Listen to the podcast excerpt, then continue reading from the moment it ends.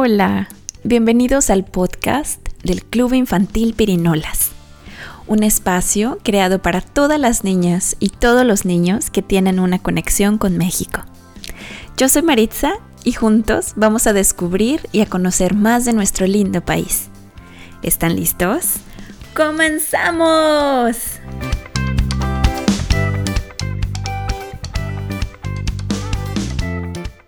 Hola querida Perinola, bienvenida a este espacio.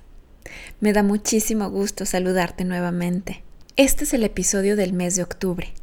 En esta ocasión quiero que platiquemos de lo que se encuentra a nuestro alrededor, de los cambios en la naturaleza, de esta estación del año que se llama otoño.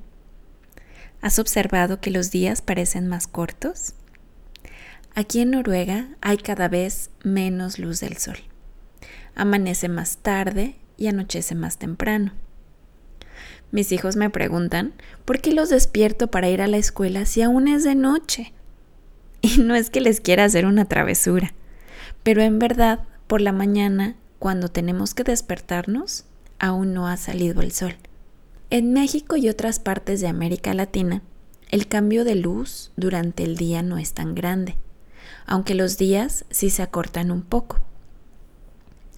Para mí, octubre es un mes muy especial. Y aunque trae consigo más oscuridad, también nos regala un espectáculo muy bonito por las noches. Nos regala más tiempo para ver la luna y la luna no brilla como acostumbra, ahora brilla mucho más. Yo creo que es porque no quiere que tengamos miedo de la oscuridad en las noches. ¿Tú qué crees? Aprovechando que hablamos de oscuridad, de la noche y de octubre, quiero platicarte que existe una celebración muy especial en este mes, y es el Día de Muertos.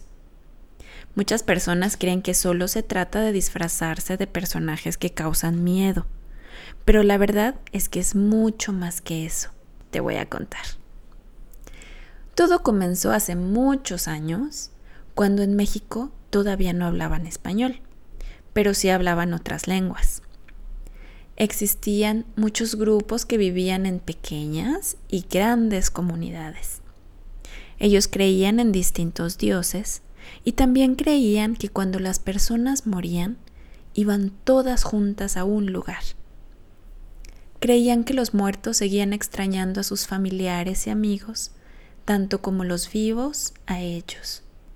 Así que cada año hacían una celebración para recordar a las personas que querían mucho y que ya no estaban presentes. Esta tradición se ha quedado hasta el día de hoy y la seguimos celebrando el 2 de noviembre. En ese día ponemos un altar, que es una mesita con comida que le gustaba a nuestro familiar o amigo que ha muerto. También se adorna muy bonito con flores de cempasúchil que es una flor color naranja, redonda y que tiene un olor muy especial. Lo que a mí más me gusta del Día de Muertos es que la familia se reúne, comen comida muy rica, hablan y cuentan anécdotas de las personas que ya no están con nosotros. Y nos da la sensación de viajar en el tiempo y sentir su presencia seguimos extrañándolos, pero también estamos agradecidos por el tiempo que estuvieron con nosotros. Cuéntame, Pirinola, ¿alguna vez has visto un altar de muertos? ¿O has olido la flor de cempasúchil? A lo mejor te gusta disfrazarte de algo muy espantoso. y bueno, hablando de disfraces, te quiero contar el cuento de este mes que se trata precisamente de disfraces. Ponte cómoda, Pirinola, que ahí te va. El ladrón de plumas, un cuento de Alejandra González para el Consejo Nacional de Fomento Educativo.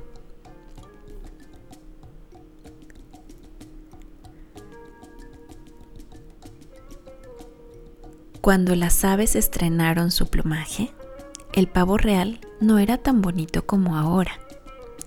Más bien era un ave sin chiste, de plumas descoloridas.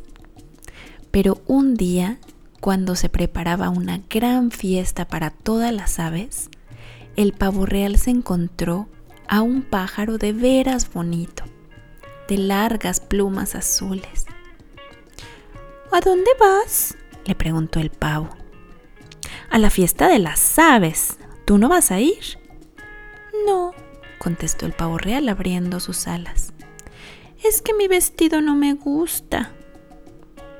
Mira, dijo el otro pájaro, préstame tu vestido y yo te doy el mío para que vayas a la fiesta. ¿Te gustan mis plumas? Sí, las tuyas son bonitas.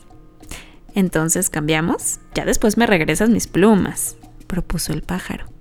Bueno, dijo el pavo real. Los dos cambiaron sus vestidos y se fueron a la fiesta. El pavo se sintió como nunca, orgulloso con su traje nuevo. Por eso ya no quiso devolverlo a su dueño. Así que se salió de la fiesta y ni adiós le dijo a su amigo. El pájaro comenzó a buscar al pavo por todos lados, pero nunca lo encontró. Desde entonces, el pavo real luce vestido ajeno. Lo único feo que ahora tiene son sus patas, y cuando alguien las mira, se esponja como un abanico para que no se fijen en ellas. Al otro pájaro, el que se quedó con las ropas feas del pavo real, hoy le llaman tapacaminos. Y será verdad o será mentira, pero se cuenta que el tapacaminos aparece en todas las veredas para preguntar quién ha visto al pavo que se llevó su vestido. Fin.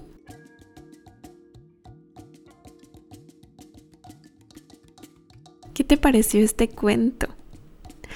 Yo creo que el pavo real no aprendió que cuando nos prestan algo tenemos que devolverlo. Como por ejemplo los libros que nos prestan de la biblioteca. Ay, que por cierto, yo no he entregado el último libro que me prestaron. Ay, Pirinola, ya me voy. Tengo que correr a entregar el libro. Nos escuchamos el próximo mes. Diviértete mucho en este otoño. Gracias por acompañarnos en esta ocasión. Recuerden que pueden enviarnos sus comentarios a hola.milenguamadre.gmail.com nos escucharemos el próximo mes. Diviértanse mucho, pirinolas. ¡Hade popada! El podcast del Club Infantil Pirinolas es una iniciativa de la Embajada de México en Noruega y patrocinado en su totalidad por mi lengua madre.